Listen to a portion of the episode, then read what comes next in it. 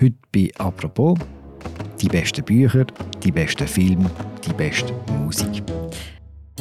Was muss man das Jahr noch gesehen, noch gehört und noch gelesen haben? Was soll man jetzt über die Festtage noch nachholen? Das ist äh, fast schon weihnachtliche Spezialsendung und die erste, wo wir beide im Studio sind, Philipp. Das ist die Premiere. Eine längst überfällige Premiere, Media. Wir haben in den letzten Tagen Spezialistinnen und Spezialisten aus dem Kulturressort eingeladen hier und haben sie gebeten, uns die besten Bücher, die besten Filme, Serien und die beste Musik mitzubringen. Und zwar das, was man eben selber über die Festtage jetzt irgendwie noch nachlesen oder nachlesen oder nachschauen wenn man es verpasst hat. Oder auch das, was man jetzt heute noch in letzter Minute als Geschenk könnte organisieren falls einem noch eins fehlt. Mhm, ganz stressfrei. ich höre jetzt gerade Nora Zucker Literaturexpertin in der Redaktion der Medien. Sie stellt Bücher vor. Der Matthias Möller, der das Pop-Briefing macht über gute Musik. Und wir fangen an mit dem Pascal Blum. Er ist Filmredakteur bei Tamedia und er sagt euch, was er die besten Filme und Serien gefunden hat 2021. Pascal, welche Film und Serien muss man dieses Jahr gesehen haben? Ich finde, Succession ist eine Serie, die man muss gesehen haben muss. Es ist jetzt die dritte Staffel. Es ist immer noch sehr dramatisch und gleichzeitig sehr lustig. Eigentlich ein Familiendrama, das wie eine Sitcom funktioniert. Medienbusiness und Shakespeare. Ich finde, Joker ist gelungen, es hat rechte Leichtigkeit und es hat einen grossen Erfolg. Also bei Sky habe ich gehört, wird es öfter geschaut oder mindestens so viel geschaut wie damals Game of Thrones. Das ist doch immerhin ein Vergleich. Ist es synchronisiert dort oder hören die auf Walliser Deutsch? Nein, die Schweizer Sky-Nutzer schauen die Walliser Serie auf Walliser Deutsch tatsächlich. Ja, ja und Dopesick ist etwas, was ich empfehlen kann, das bei uns zu sehen ist auf Disney+. Plus. Das ist Opioid-Krise in den USA mit sehr guten Schauspielern und recht erschütternder Geschichte, wo man wirklich dranbleibt. Was war dein persönliches Highlight von diesem kulturellen Jahr? Äh, ich muss sagen, ich war wieder mal im Kino und habe Dune gesehen Science-Fiction-Film. Und viele Leute haben gesagt, da passiert gar nicht viel, das stimmt, aber was passiert, hat mich doch recht beeindruckt. Also visuell dieses Jahr habe ich nichts Besseres gesehen. Was kann man sich sparen, wo das Jahr rausgekommen ist? Also vor kurzem habe ich gesehen, dass Casa del Papel, also die Netflix-Serie, die auf Englisch Money heisst, auf Platz 1 ist in der Schweiz.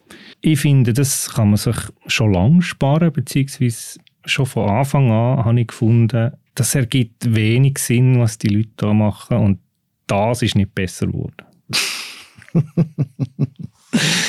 Hast du einen guten Geschenktipp aus deinem kulturellen Bereich? Ich bin nicht gut mit Schenken. Ich würde einfach ein Mubi-Abo schenken. Das sind 96 Franken pro Jahr für alle Leute, die gesagt haben, sie haben Netflix fertig geschaut können wir quasi dort weitermachen. Es ist aber auch einfach auch sonst eine gute Alternative, um herauszufinden, was es eigentlich sonst noch gibt. Und wo findet man das? Mubi findet man im Internet, mubi.com und dort kann man es abonnieren und schauen auf allen möglichen Geräten wie alle anderen Plattformen auch. Auf welchen Film und auf welche Serie freust du dich im nächsten Jahr? Bereits gesehen habe ich einen Film, der heißt Drive My Car. Der beruht auf einer Kurzgeschichte von äh, Murakami, japanische Produktion, die am 6. Januar ins Kino kommt. Und da kann ich wirklich sagen, super. Das ist wirklich ein extrem schöner und auch ein extrem nahrhafter Film über die Kraft der Kunst. Danke Pascal, viel Spaß beim Schauen. Merci. Die Film- und Serientipps von Pascal Blum. Man muss übrigens nicht alles mitschreiben. Wir dann natürlich nachher alle Links zu all diesen Filmen und Serien und Musik und Büchern auch noch im Beschreib zu dieser Episode. Und als nächstes haben wir die Literaturchefin Nora Zucker gefragt, welche Bücher sie von diesem Jahr würde empfehlen Nora, welche Bücher muss man dieses Jahr gelesen haben? Man muss unbedingt gelesen haben, wo der Wolf lauert, der neue Roman von der israelischen Schriftstellerin der Eile Gunda Goschen. Vielleicht kennen die einen sie schon von Löwenwecken. Es kommen immer ganz viele Tiere vor in ihren Titeln. Es ist eine Geschichte von einer Mutter, die ähm, im Silicon Valley wohnt mit ihrer Familie und ihren Sohn 16 ist verwickelt in einen plötzlichen Tod von einem Mitschüler. Und die Mutter wird dann so ein bisschen zur privaten Ermittlerin in dem Fall, in der Aufklärung von dem Tod und stellt sich Fragen wie, zu was ist das eigene Kind unter Umständen fähig? Das letzte Buch war recht aufführend, das Löwenwecken. Ist das auch so? Ich habe es getestet an Freunde von mir, die gesagt haben, sie haben Löwenwecken nicht können fertig lesen und die haben jetzt, wo der Wolf lauert, fertig gelesen. Also von dem her finde ich, ist es ähm, von der Brutalität und Emotionalität einem so guten Page-Turner Mittelfeld.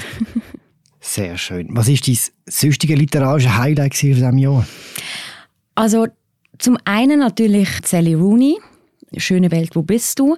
Wobei ich dort schon muss sagen, sie ist ja ein absoluter ja, Millennial, ähm, die Stimme von dieser Generation. Das würde ich jetzt vielleicht nicht meinem Vater empfehlen.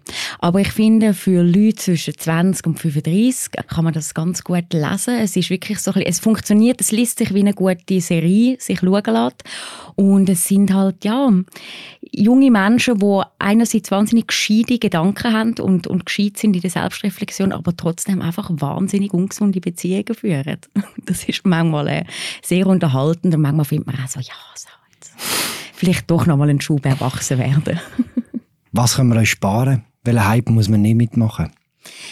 Ich persönlich finde, das neue Buch von Arno Kamenisch, «Der Schatten über dem Dorf», ist zwar hoch gelobt worden von ganz vielen Kritikerinnen und Kritikern, KollegInnen, aber ich persönlich habe einfach sagen, mm, der Bündner Schriftsteller schreibt für mich einfach doch irgendwie fast jedes Jahr ein das gleiche Buch.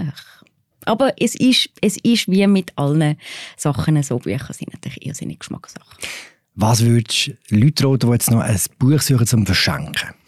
Also was ich mit ganz gutem Gewissen kann empfehlen, ist vom Colson Whitehead, zweifacher Pulitzer-Preisträger, sein neuer Roman Harlem Shuffle. Das ist etwas zwischen Gauner und Schelmer-Roman. Äh, spielt in den 60er Jahren in Harlem, in New York, in dem Bezirk.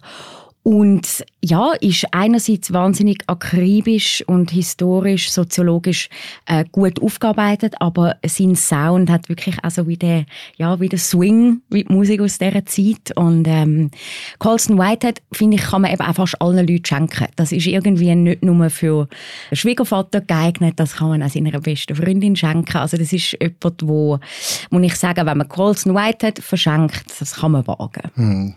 Wunderbar. Jetzt noch ein Ausblick zum Schluss. Auf was für ein Buch, auf was für ein Werk, das nächstes Jahr kommt, freust du dich jetzt schon? Anfang Mai kommt der neue 608-seitige Roman von der Sibylle Berg raus. Und ich glaube, das wird ein Ereignis ist mein persönlicher Spitzentitel für den Frühling. Da lehne ich mich jetzt gern weit aus dem Fenster. Es ist ein Fortsetzungsroman nach Grime, ihrem letzten. Und sie tut dort anscheinend nicht weniger als ein Bauplan für die Weltrevolution präsentieren. Es ist, äh, wie wir sie kennen, mit ihren Themen, ja, Überwachungsstaat. Ähm, was wird da mit der KI noch alles kommen? Wie weit sind wir dort schon? Wer übernimmt? Und ähm, ich bin sehr, sehr gespannt. Mehr weiß man noch nicht aber das wird dann im Frühling wahrscheinlich ziemlich aufregend. Düster dürfte es werden wahrscheinlich, oder? Ja, so, also zuverlässig nach, nach Berg. Düster, ja, absolut. Und dann muss ich aber sagen, es gibt noch etwas Zweites, wo ich mich darauf freue. Und zwar äh, erscheint Ende Januar ein Roman von Martin Sutter der heißt ähm, Einer von euch und das ist ein autobiografischer Roman und der Romanheld ist kein anderer als der ehemalige deutsche Fußballprofi der Bastian Schweinsteiger. Und ja, du machst große Augen. Mhm. Man hat sehr viele Fragen. Einerseits, wie sind die zwei zusammengekommen? Warum ein autobiografischer Roman? Warum nicht einfach Sportlerbiografie? Ich werde die beiden Herren dann Anfang Januar zu dem befragen und glaube, das wird irgendwie, das ist schräg, aber könnte auch noch interessant werden. Tönt recht spannend. Danke, Nora. Vielen Dank. So viel zum Lesen. Jetzt geht es am Schluss noch ums Losen. Der Matthias Möller macht das Pop-Briefing bei Tamedia und er präsentiert uns die beste Musik aus dem Jahr 2021. Welche Alben, welche Songs, welche Künstler sollten wir jetzt unbedingt noch nachhören? Ich denke, dass man auf jeden Fall dem Adele-Album äh, mal eine Chance geben sollte. Das ist ja noch relativ jung, 30. Mhm. Ich war positiv überrascht. Es ist ein sehr gutes, hörbares Album. Und gibt es noch weitere, wo wir auch noch... Ja, ich äh, habe da einige Frauen auf Lager. Billie Eilish, äh, Happier Than Ever, das zweite Album, glaube ich, von ihr, auch dieses Jahr erschienen, ist erstaunlich, was äh, die in jungem Alter schon alles zusammenbringt, ist wirklich bemerkenswert, muss man sagen. Und aus Schweizer Sicht vielleicht auch interessant ist Priya Ragu, das Album mhm. Damn She's Tamme, äh, äh, Sangalerin, äh, die Popmusik macht und traditionelle tamilische Sounds damit verbindet. Das ist eine mega spannende Angelegenheit. Priya Ragu, da haben wir auch sehr ein schönes Porträt einmal beim Dagi. Was ist denn so dein persönliche Highlight vom letzten Jahr?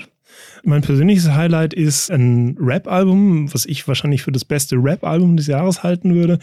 Und zwar von Little Sims. Das ist eine britische Rapperin. Noch mehr Frauen. Noch mehr Frauen, ja. Und vor allem das beste Rap-Album von einer Frau ist, finde ich, ist auch eine Ansage. Sometimes I Might Be Introvert heißt das. Da kann man sich zum Beispiel mal den Track Rolling Stone anhören. Das ist absoluter Wahnsinn, was für eine Präsenz die Frau hat und, und wie dicht sie erzählt. Mhm. Und was kann man sich sparen? Ich bin ja der Meinung, man kann sich das ABBA-Album sparen. Void, äh, das ist so das Comeback des Jahres gewesen. Aber galt so Jahr, jahrzehntelang als so eine Band, die nie wieder zusammenkommt, nicht für alles Geld der Welt. Und das Album mag für den Hardcore-Fan vielleicht spannend, nein, nicht spannend sein, aber vielleicht so ein bisschen vertraut äh, sein und deswegen sehr schön. Ich finde es leider einfach bocklangweilig. Da höre ich lieber dann alte ABBA-Sachen und habe dann wie das Original und nicht die Kopie. Mhm. Was sollte man verschenken? Ich habe da mal was vorbereitet. Ich habe gedacht, für die, für die imaginäre Familie könnte man vielleicht einen Schnelldurchlauf machen. Äh, Bitte. Für den Papa würde ich die Platte Endless Arcade von Teenage Fan Club verschenken. Die verschenke ich auch tatsächlich einem Vater. Ich hoffe, das passt dann gut. Das ist so äh, Rockpop für Erwachsene. Das ist ganz schön. Für die Mama hätte ich I Told You So, das Album von dem Delvin Lamar Organ Trio. Das ist so Soul Jazz. Ich glaube, komplett instrumental. Aber es macht einfach wahnsinnig gute Laune, das Album. Es ist so der, der graueste Tag erhält Sonnenschein. Für die große Schwester würde ich Isles von Bicep empfehlen. Das ist ein Elektroalbum. Ich finde eines der interessantesten Elektroalben des Jahres von so einem britischen Duo. Es bumst recht ordentlich und macht auch großen Spaß zu hören. Und für den kleinen Bruder braucht es natürlich auch was. Das wäre auch ein Rap-Album. Das heißt Call Me If You Get Lonely von Tyler the Creator. So eines der Enfants terrible des Rap. Ist auch ein äh, sehr schönes, äh, sehr lustiges Album vor allem auch. Mhm. Und auf was können wir uns freuen im nächsten Jahr? Oder auf was freust du dich? Ich freue mich tatsächlich endlich mal wieder auf Konzerte gehen zu können. Also ich bin die letzten zwei Jahre wirklich gar nicht gewesen. Das ist sehr, sehr ungewöhnlich für mich. Und ich hoffe, dass ich im nächsten Jahr wieder viel mehr auf Konzerte gehen kann. Ein Highlight wäre vielleicht The Cure Ende des Jahres. Die sind im November dann auch in der Schweiz. Und ich freue mich sehr auf das neue Tokotronic-Album, das nie wieder Krieg heißen wird. Tokotronic haben seit den 90er Jahren einen großen Platz in meinem Herzen. Also da äh, bin ich wahrscheinlich auch nicht zu enttäuschen. Gut, nie wieder Krieg und hoffentlich auch nie wieder Pandemie. Genau. Danke vielmals. Das war Matthias Möller mit seinen CDs. CD-Tipps hat man früher gesagt. Mirja, was war das Tollste, was du dieses Jahr gelesen oder gehört hast? Das ist eine sehr, sehr schwierige Frage, wenn man sich da für etwas muss entscheiden muss.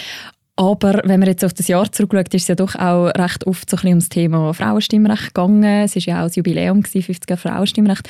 Und ich habe ein Buch gelesen, das ich recht toll gefunden habe, weil es irgendwie wie Perspektive auf das gibt. Das hat einen Titel, den ich eigentlich eher ein bisschen abschreckend finde, aber ich empfehle es trotzdem. Es heisst nämlich Helvetias Töchter und sie ist geschrieben von Nadine Brücker. Sie ist Historikerin und sie erzählt eigentlich wie verschiedene Frauengeschichten. Es sind acht insgesamt und es fängt irgendwie 1846 an und geht jetzt bis quasi in die Gegenwart.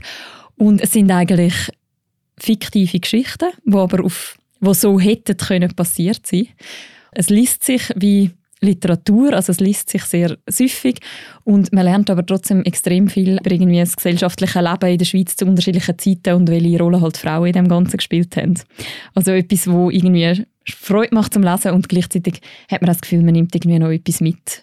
Also zum Lesen oder auch zum Verschenken. Philipp, du siehst jetzt gerade so aus, als hättest du auch noch einen Tipp. Klar, haben einen Total spontan. Und zwar geht es mir auch um etwas Historisches, um das 20-jährige Jubiläum vom 11. September. Das eine ist ein Buch, das heißt Homeland Elegies vom Ayed Akhtar. Das ist schon vom letzten Jahr und es geht darum, wie Amerikaner mit anderer Herkunft, in seinem Fall, er kommt auch aus Pakistan, wie die den 11. September erlebt haben. sehr interessant und sehr eindrücklich. Und das Zweite zum Thema ist eine Podcast-Serie, die heisst mhm. 912 und wo auch so ein bisschen darum geht, was der 11. September ausgelöst hat in den Jahren, die darauf gefolgt sind und wie man das bis heute spürt. Beides sehr zu empfehlen. Mhm. Apropos Podcast, können wir eigentlich auch noch ein bisschen Eigenwerbung machen zum Schluss. Wir haben über Weihnachten eine Spezialserie, die nicht wir zwei machen, sondern Laura Bachmann und Vivian Kuster, unsere Produzentinnen. Und sie schauen in fünf Folgen auf die Pandora Papers nochmal und fragen sich so ein bisschen, wieso ist dort eigentlich so wenig passiert nach dieser Recherche. Also auch das kann ich natürlich sehr, sehr empfehlen, dass man das über die Festtage noch hören tut. Ja, und ich glaube, das ist es von uns von heute. Danke fürs Zuhören. Das war sie, unsere Spezialsendung zu den besten Film-, Musik- und Serientipps aus dem Jahr 2021. Morgen gibt es nochmal eine Spezialsendung. Der Newsroom schaut zurück auf die besten Geschichten vom Jahr. Und in dem Sinne, wir hören uns morgen wieder. Ciao zusammen. Ciao miteinander.